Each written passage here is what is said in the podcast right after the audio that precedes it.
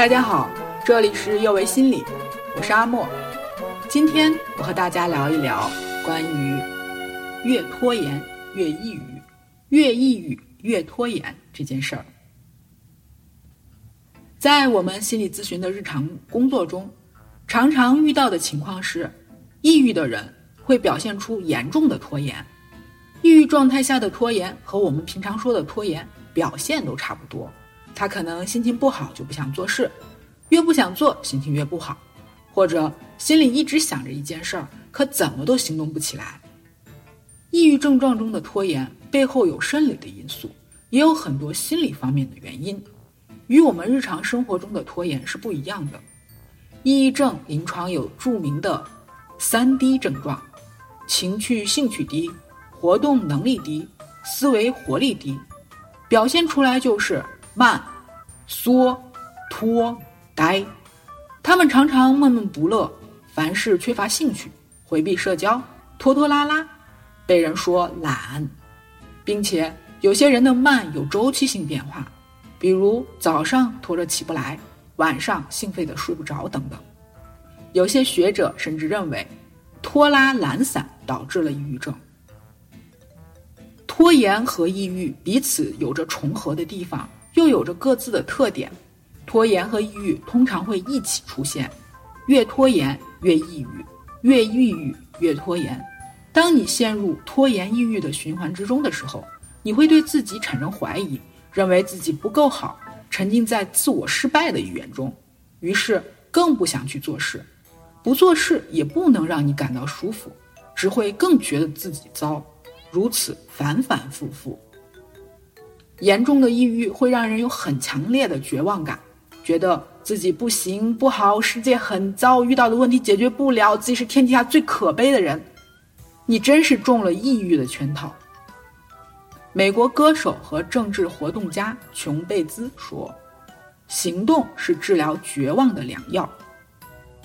提高情绪的途径有两条：改变认知和改变行动。”要知道，是抑郁这个小怪兽让我们不想动、不想说话、拖拖拉拉。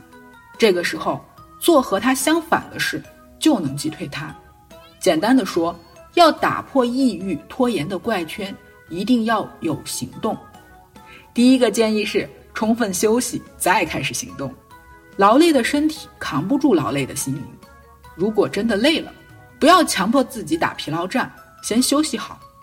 这个休息未必就是睡觉，你可以先做一些与任务无关的、容易做、你也喜欢的事儿，或者安排一些能给你带来积极情绪的事情，比如工作前喝个咖啡、散散步、清理一下书桌，做点让自己开心或者有成就感的事，即使很小也没关系，做总比不做强。第二，制定计划表。张靓颖在一次访谈中说。自己哭都会上好闹钟，哭三分钟。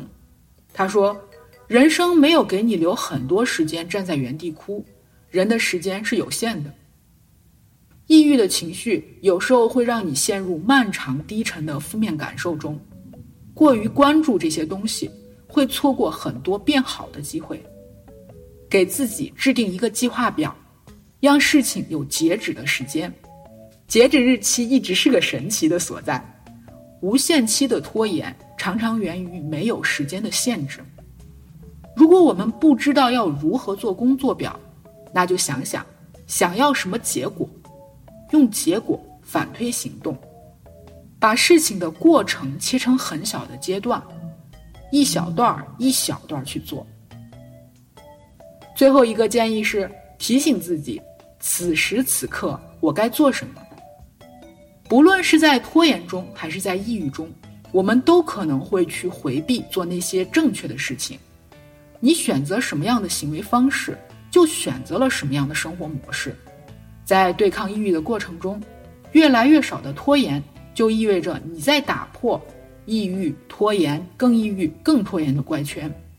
现在就去做，是一个应对拖延和抑郁的好方法。它指的是。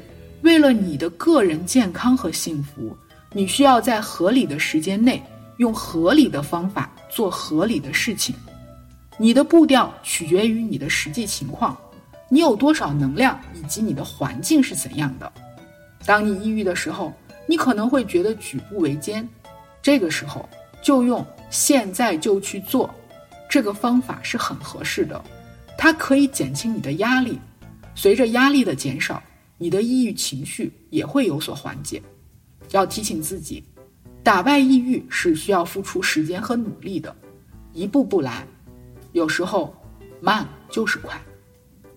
以上的方式都可以尝试，并且结合市面上各种的时间管理的方法一起，选择那个对你适用的，效果会更好。但是，如果你还是搞不清自己拖延的原因，或者任何方式都没有办法让你快起来，请记住，要找专业的机构寻求帮助哟。